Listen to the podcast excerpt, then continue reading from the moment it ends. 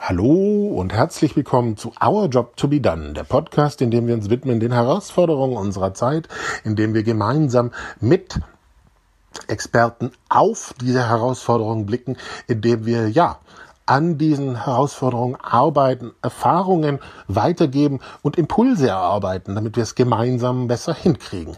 Mein Name ist Johannes C. Ich bin der Gründer von Our Job to be Done und Gastgeber dieses Podcasts. Wenn dir dieser Podcast gefällt, dann teile ihn bitte mit deinen Freunden. Berichte davon, wie es dir mit dem geht, worüber wir hier reden. Berichte davon, wie gut es dir gelingt. Ja, und gib uns auch gerne Feedback dazu. Uns geht es darum, dass wir es gemeinsam besser hinkriegen. Und ja, das ist eine Aufgabe, die wir uns sehr, sehr, über die uns sehr, sehr freuen, wenn du dazu beiträgst und diesen Podcast teilst und davon berichtest.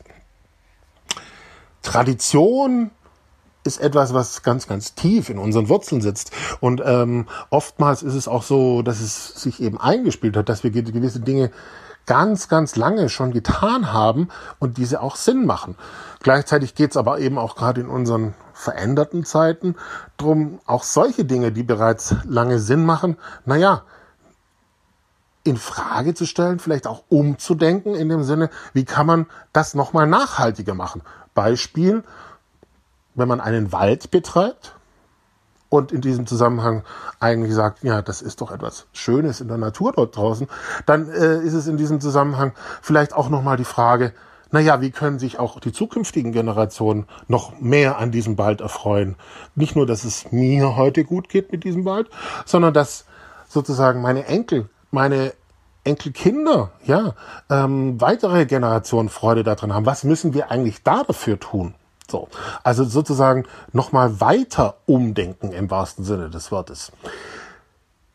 Um diese Frage nachzugehen, war ich in Solingen und war eingeladen von der Wirtschaftsförderung, ähm, die dort diese Initiative Umdenken umsetzt, im wahrsten Sinne des Wortes, die lokalen Unternehmern hilft, gerade in dieser Corona-Krise sozusagen um zu denken, anzupacken im wahrsten Sinne des Wortes, dieses, so haben wir es schon immer gemacht und den Schritt nach vorne zu gehen damit und zu schauen, nein, wie kann man es dann vielleicht eben auch gerade aus der Krise heraus nachhaltiger machen und zukunftsfähiger machen, das, was man als Unternehmer anbietet.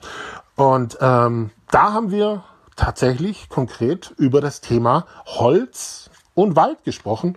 Super spannend, weil ich hätte es mir am Anfang gar nicht vorstellen können, dass man ein Stück Wald nachhaltiger noch betreiben kann. Aber genau darüber haben wir uns auseinandergesetzt. Ja, hallo zusammen. Mein Name ist Tim Katzwinkel. Ich bin der Geschäftsführer vom Institut für Produktinnovation hier im Solinger Südpark nebenan. Äh, und ich bin gelernter Konstrukteur und promovierter Konstrukteur und beschäftige mich eigentlich mit Produktentwicklung und mit Innovationsmanagement.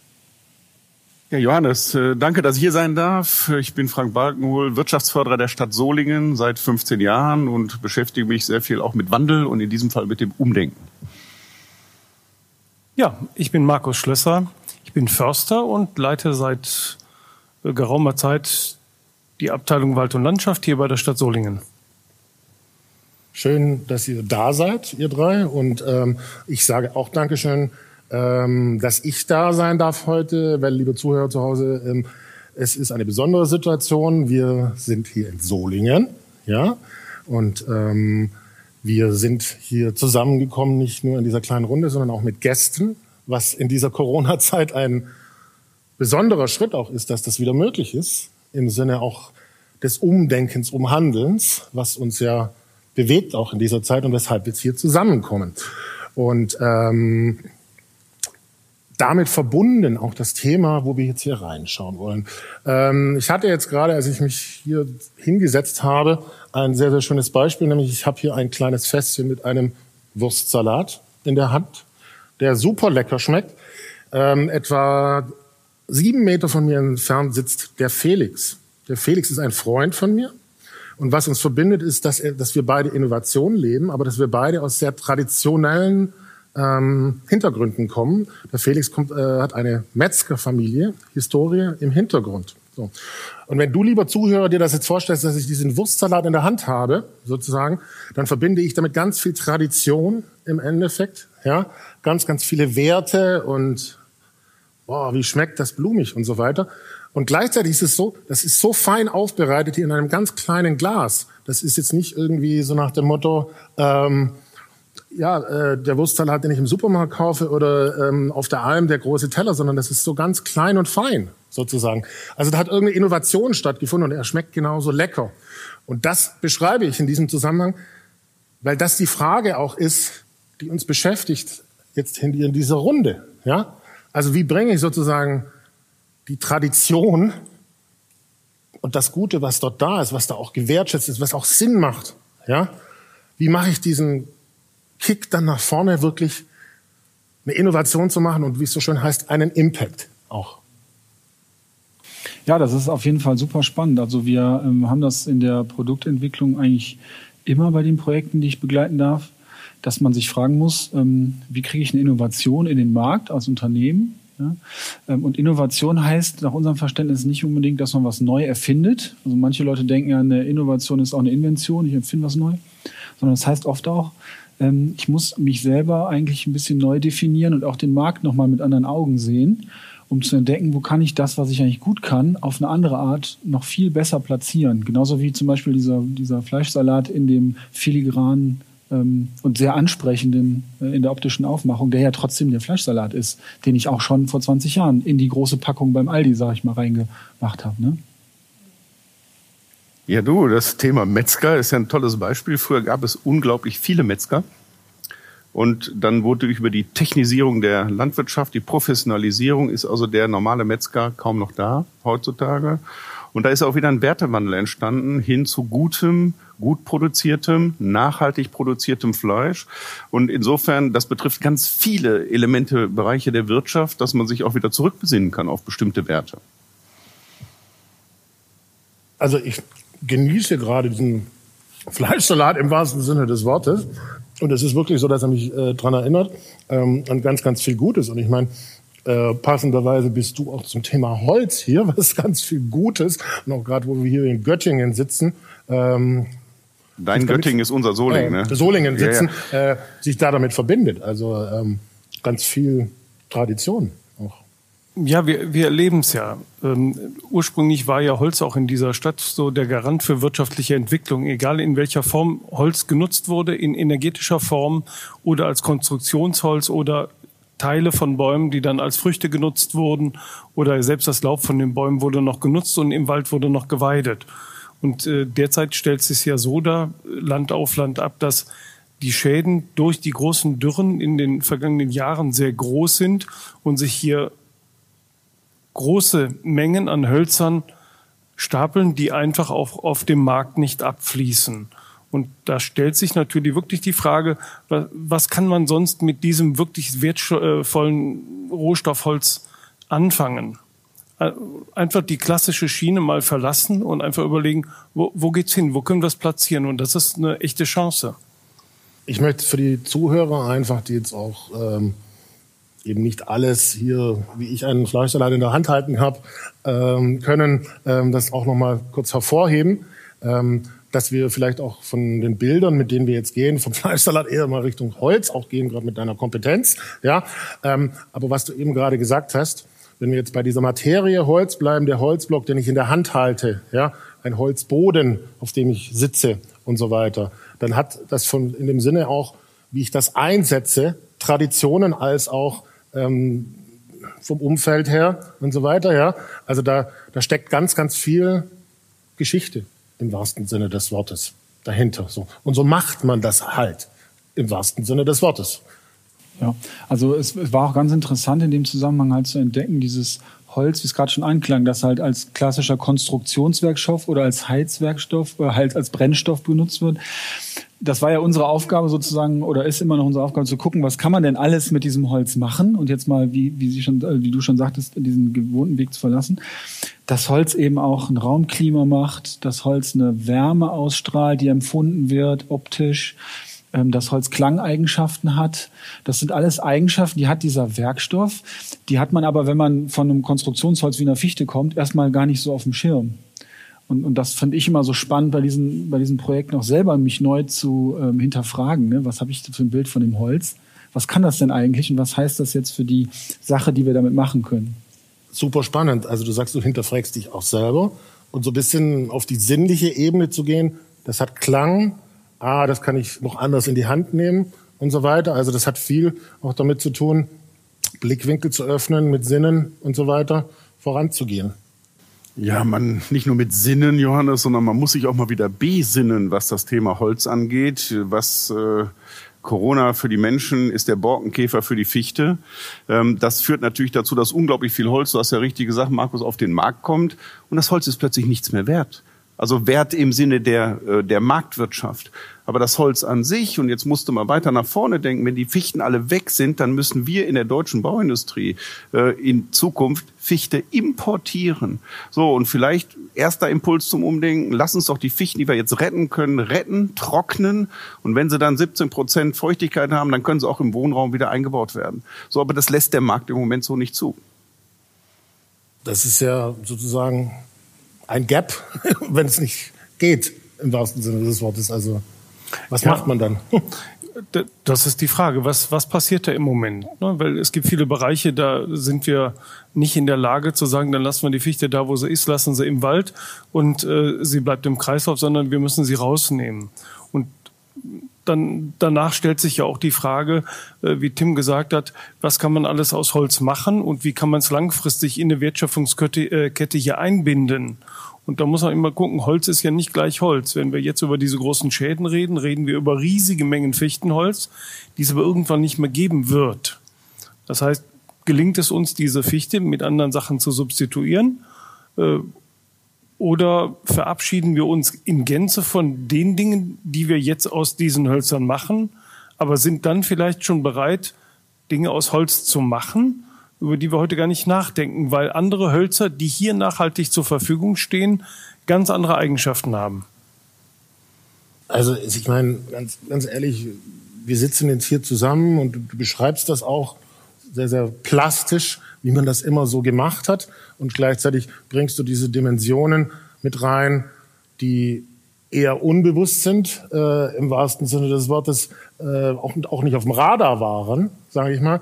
Das heißt, also für mich, mir geht es so ein bisschen, wenn wir jetzt beim Holz bleiben, im Endeffekt so, naja, es ist schön, was wir immer so da gemacht haben und das, wir wollen ja auch das bewahren, aber eigentlich haben wir verdammt viel ausgeblendet. So. Ja, also das ist ja auch die Herausforderung, ich sage mal jetzt gerade in der Krise, äh, auch für ganz viele Unternehmen, eben auch für, für die Situation mit dem Holz, ähm, weil das, was man bisher damit gemacht hat, funktioniert einfach so nicht.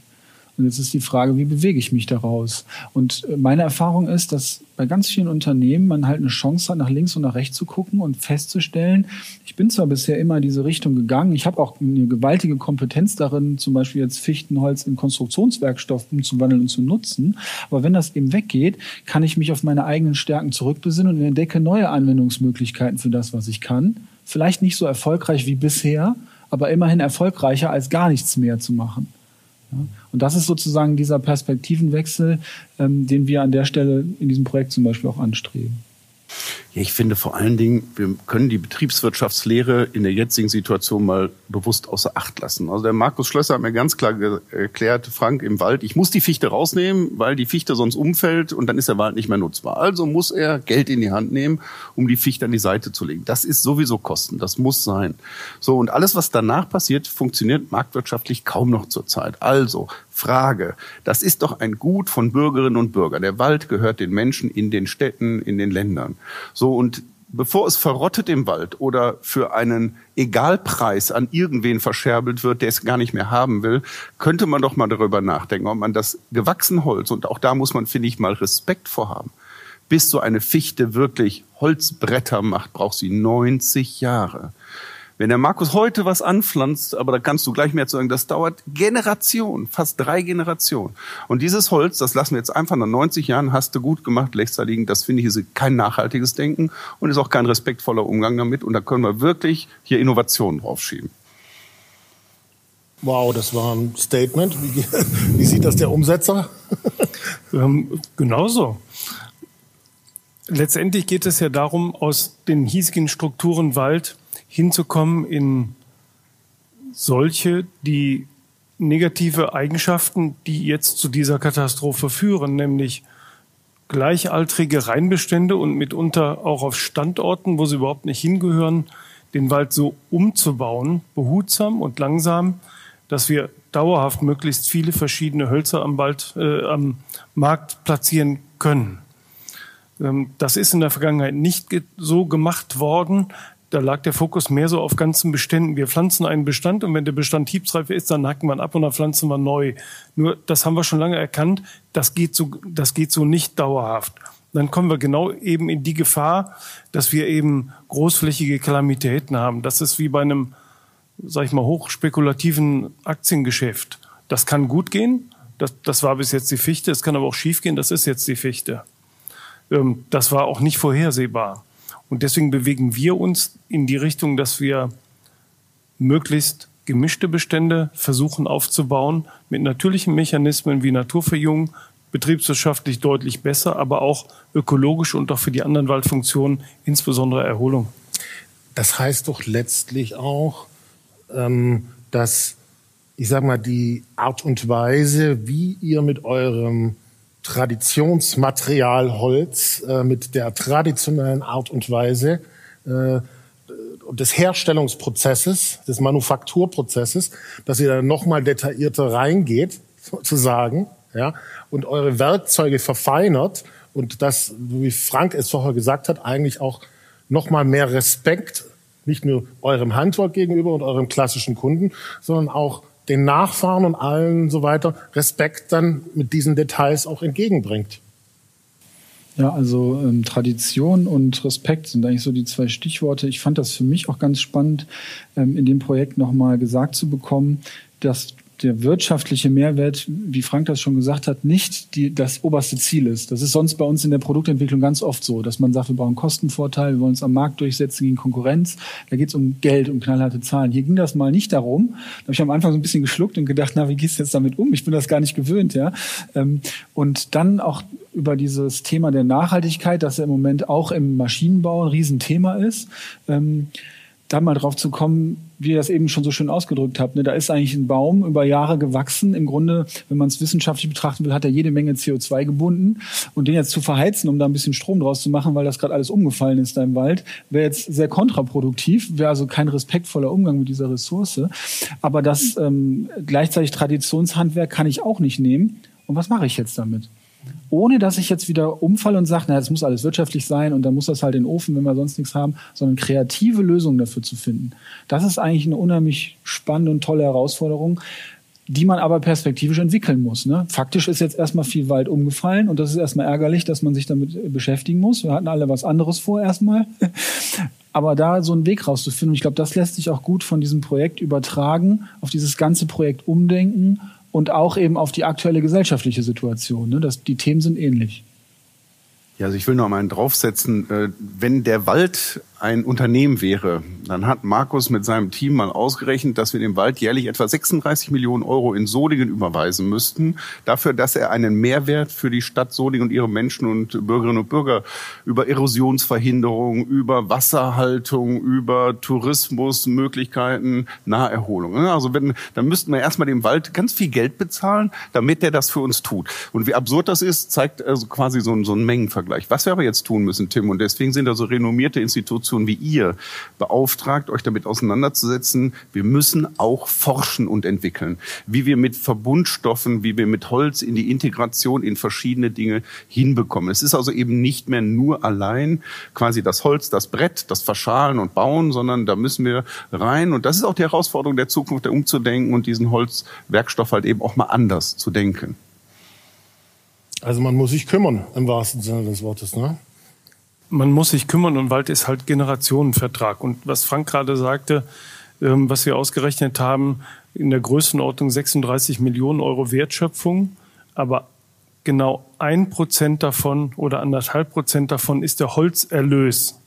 Das heißt, nur ein anderthalb Prozent bekommt der Waldbesitzer über den Holzverkauf wieder zurück. Das heißt, an dem Punkt, wo es uns gelingt, Holz als Werkstoff wieder irgendwo neu zu erfinden, ähm, entsteht fast der hundertfache Wert für die Gesellschaft, wenn ich ihn denn wirklich einsetze.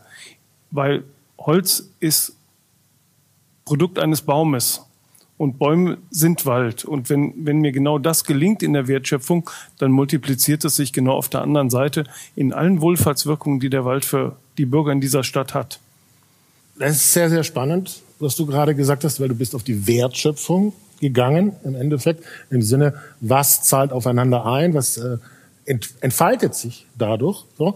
Und letztlich ist es ja auch so, ähm, dass, um bei diesem Beispiel Holz zu bleiben, über dieses Kümmern und über mehr Details zu kümmern, ja, in diesem Zusammenhang, wie es dann danach weitergeht und so weiter, dass, wenn man bereit ist, da sich rein zu denken und danach zu handeln, dass sich etwas entfalten kann.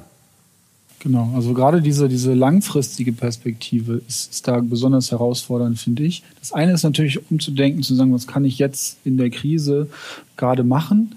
Mit dem Holz, aber wie Frank ja schon gesagt hat, was mache ich denn in 10, in 20 Jahren mit dem Holz? Dann ist es vielleicht nicht die Fichte, dann ist es vielleicht ein Laubbaum oder irgendwas anderes, aber es ist ja realistisch anzunehmen, dass so eine Situation mit dem Wald nochmal auftauchen kann. Das heißt also, wir brauchen Lösungen ähm, und jetzt übertragen auch auf Umdenken auf andere Unternehmen und Wirtschaftszweige. Wir brauchen eigentlich Lösungen, die auch aus, in, aus dieser Krise heraus helfen, aber auch nach vorne gerichtet sind auf die kommenden Krisen und sagen, wie können wir uns eigentlich zum Beispiel mit Wertschöpfungsnetzwerken so aufstellen, dass wir flexibler auf sowas reagieren können, dass das in Zukunft einfach nicht mehr passiert. Jetzt mal egal, ob das dann in Zukunft die Fichte ist oder was anderes ist. Ne? Ja, vor allen Dingen lokale Wertschöpfung. Ne? Das, also man darf sich nicht vorstellen, mal so einen Holzstamm mal eben auf die Schulter zu nehmen und dann renne ich mal 40 Kilometer. Das ist teuer, das ist aufwendig. So, dass also, das ist der eine Aspekt. Der andere Aspekt ist aber, ähm, dass man diese Hölzer vor Ort, wenn man sie vor Ort gar nicht äh, importieren muss aus Schweden. In Polen werden sie dann zu Kinderspielgeräten umgebaut, werden dann hier hingepackt, in drei Stunden aufgebaut. Wertschöpfung hat überall stattgefunden und das Holz ist überall durch die Welt getragen worden. Wenn man das jetzt mal zurückbringt und sagt, warum packen wir es nicht an, dass wir mal so etwas, ein Produkt wie dieses oder andere hier vor Ort entstehen lassen und mal ausprobieren, wie das geht. Richtig, genau, resilient. Ne? Am Ende äh, schaffen wir es auch bestimmte Dinge. Und Holz weckt auch Emotionen. Ne, als wir darüber gesprochen haben, du weißt, Tim, das Beispiel, eine Palette aus Holz zu machen. Kann man auch drüber streiten, aber die Palette aus Holz mit einem Schriftzug Quality Made in Solingen und dann ähnlich wie der Ökostrom. Man zahlt einen Euro mehr, für das lokale Produkt und hat damit aber auch ganz viel Transportwege vermieden, dass diese Palette irgendwo wieder von woanders hergekommen ist. Also solche Modelle konsequent weiterdenken, das macht nicht nur Spaß, sondern wird sicherlich auch zu guten Ergebnissen führen. Wie empfindest du denn das als jemand, der quasi sprichwörtlich fürs Holz steht, für die Tradition und so weiter, äh, äh, in einen solchen neuen Aktionsmodus zu kommen, als auch Leute, äh, die mit dem Holz so traditionell verbunden sind, auf diesen Weg zu begleiten? Ist das, gelingt das ganz leicht oder? Also äh, für mich ist es eine Herzensangelegenheit, weil unsere Profession ist, Wald zu formen, Wald für die Zukunft zu formen und Holz zu produzieren. Und ich denke mal, für jeden, der, der in der Produktion ist, gibt es irgendwo nichts Schlimmeres, als zu sehen, dass sein Produkt am Markt nicht mehr platzierbar ist. Und deswegen ist es für mich eine Herzensangelegenheit, auch um die Wertschöpfung äh, und die Wertschätzung gegenüber dem Wald und dem Holz äh, in den Mittelpunkt zu stellen, äh, Menschen dahin zu begleiten. Ich glaube, dass das, und deswegen wiederhole ich es einfach nochmal ganz kurz, was du gesagt hast, was ein sehr zentraler Punkt ist, dieses Eingeständnis zu machen, das hat eigentlich keine Chance mehr auf dem Markt zum Beispiel. Oder das wird, das entwickelt sich dorthin, dass wir eigentlich weg sind in ein paar Jahren. So, ja. Ähm, und das ist, glaube ich, äh, deswegen so zentral, weil wir eben hier auch über Tradition sprechen. Man hat das immer schon gemacht und man hat es eben auch ganz, ganz toll gemacht. So. Und ich sag, betone es auch deswegen, weil wir hier in Corona-Zeiten sitzen, ja, und weil wir in einem Modus sind, wo viele Dinge auch nicht mehr so funktionieren, wie sie mal waren. Und dann machen wir es halt, wie wir es immer mal gemacht haben. So. Also da gibt es auch gewisse Konflikte in diesem Zusammenhang und vielleicht auch eine gewisse Scham, die da durchaus sich damit verbinden kann. Ja, also ähm, gerade diese, die, ich muss innovativ sein ne? und das heißt in der Produktentwicklung immer, ich muss auch meine eigenen Perspektiven einfach angehen. Ich muss die, ich muss die wechseln. Ob ich die wechseln möchte oder nicht, das spielt gar keine Rolle, weil das, was ich auch, wo ich stolz drauf bin, was Tradition hat, das funktioniert gerade nicht mehr. Und ähm, da ist es ganz wertvoll, wenn man, ähm, so wie wir in der Konstruktionsmethodik zum Beispiel so ähm, Vorgehensweisen hat, so Strategien hat, wo einem jemand, wie eben auch, wo wir hier saßen, wo, wo nicht wir, sondern wo die anderen hier saßen mit dir, ähm, und da ging es um, um Persönlichkeitsentwicklung und auch um sich selber und wie man Perspektiven wechseln kann. Und solche Strategien gibt es auch für Unternehmen und für Produktentwicklung, dass man sagt, wir stellen uns mal auf den äh, Standpunkt und hinterfragen mal, was wir eigentlich gerade machen und finden neue Wege, wie wir unsere Produkte vielleicht in einem anderen Markt oder auch in dem Markt auf eine andere Weise platzieren können. Aber das bedingt, vollkommen richtig, dass ich mit meinen eigenen Traditionen ein Stück weit brechen muss. Zumindest muss ich mal mich auf den Standpunkt stellen, dass ich mal hinterfrage, ob ich nicht auch was anderes gut kann als das, mhm. wo ich bisher immer so stolz drauf bin. Ja. Und da schließt sich der Kreis zur Runde, die wir vorher hatten, auch äh, im wahrsten Sinne des Wortes, ähm, mir das einzugestehen und dann aber auch nach vorne gehen zu können aus dem Schmerz heraus? Ja, Wertewandel, ne? Also bald eben als gesellschaftliches Gut äh, anzusehen und nicht mehr als betriebswirtschaftliches Gut. Das macht uns frei. Frei nämlich von dem Zwang, damit Geld zu verdienen müssen in einem Markt, der nicht mehr Geld hergibt. Und ich finde, diese Freiheit, jetzt zu sagen, okay, ist eine Chance. Und jetzt können wir eigentlich umdenken auf einer Grundlage und sagen, gut, nur das Holz verfaulen lassen ist nicht die beste Alternative. Lass uns drüber nachdenken, was wir besser machen können. Und wir können, glaube ich, in diesen Zeiten innerhalb von Corona sehr, sehr viel auch noch mal gucken, was wir besser machen können. Es gibt bereits einiges, was wir durchaus gut gemacht haben, gehört auch mit dazu. Aber so wie wir hier zusammensitzen und äh, wo wir jetzt das Thema Holz auch sehr, sehr plastisch dargestellt haben, vielleicht eben einfach auch ab, als Abrundung an dich nochmal, ähm, es ist durchaus möglich, mit so etwas handfesten, traditionellen, ja, das in die Hand zu nehmen und dann zu sagen, wie kann ich den Schritt nach vorne machen? Da sind ja so seit, ich sag mal, 50 oder 100 Jahren ist da sehr viel in Bewegung, weil man einfach gemerkt hat, so wie man es traditionell gemacht hat, funktioniert es nicht mehr. Ich sagte eben schon, früher war es so der Blick auf die ganze Waldbestände. Ähm, es gab ganze Industriezweige, die es auch nicht mehr gibt. Auch da hat sich ganz viel gewandelt, wie zum Beispiel der Bergbau. Und das klassische Komplementär dazu ist nun mal die Fichte. Ähm, weg von diesen Monokulturen hin zu Mischbeständen und vor allen Dingen, und das ist immer ganz wichtig, weg von der Betrachtungsweise eines Bestandes, weg von dem Kollektiv hin genau zu dem einzelnen Baum. Und das kennzeichnet das, was wir im Moment machen, nämlich immer nur den einzelnen Baum zu betrachten, zu sagen, du bist der, der morgen hier noch stehen soll, der morgen die Funktion alle erfüllen soll. Nur, das funktioniert nicht von heute auf morgen. Das heißt, die Prozesse im Wald laufen lange. Wenn hier in dieser Stadt schon seit 30, 40 Jahren angefangen wurde, genau in diese Richtung zu gehen, dann sehen Sie heute an vielen Stellen Ansatzpunkte. Aber der Weg ist noch ganz weit. Und das, was es im Moment schwierig macht, ist halt, dass das Klima und die Ereignisse genau diese ganzen Mechanismen irgendwo teilweise überholt haben. Und das da, dagegen zu steuern und damit in der Zukunft umzugehen, das sind die Herausforderungen. Das war ein schönes Schlusswort und ich möchte es auch noch mal kurz vielleicht so zusammenfassen, weil da so, Kern auch drin war im wahrsten Sinne des Wortes. Also man muss sich kümmern drum im wahrsten Sinne des Wortes. Und man muss in dem Sinne äh, den Schritt dann auch aus der Tradition heraus Richtung Impact, ich möchte was Neues schaffen, äh, ich sag mal, runter übersetzen ins Handeln, wie du schön gesagt hast, ich möchte, dass es dich morgen auch noch gibt, ich möchte, dass meine Kinder auch noch was davon haben und ich sorge dann dafür.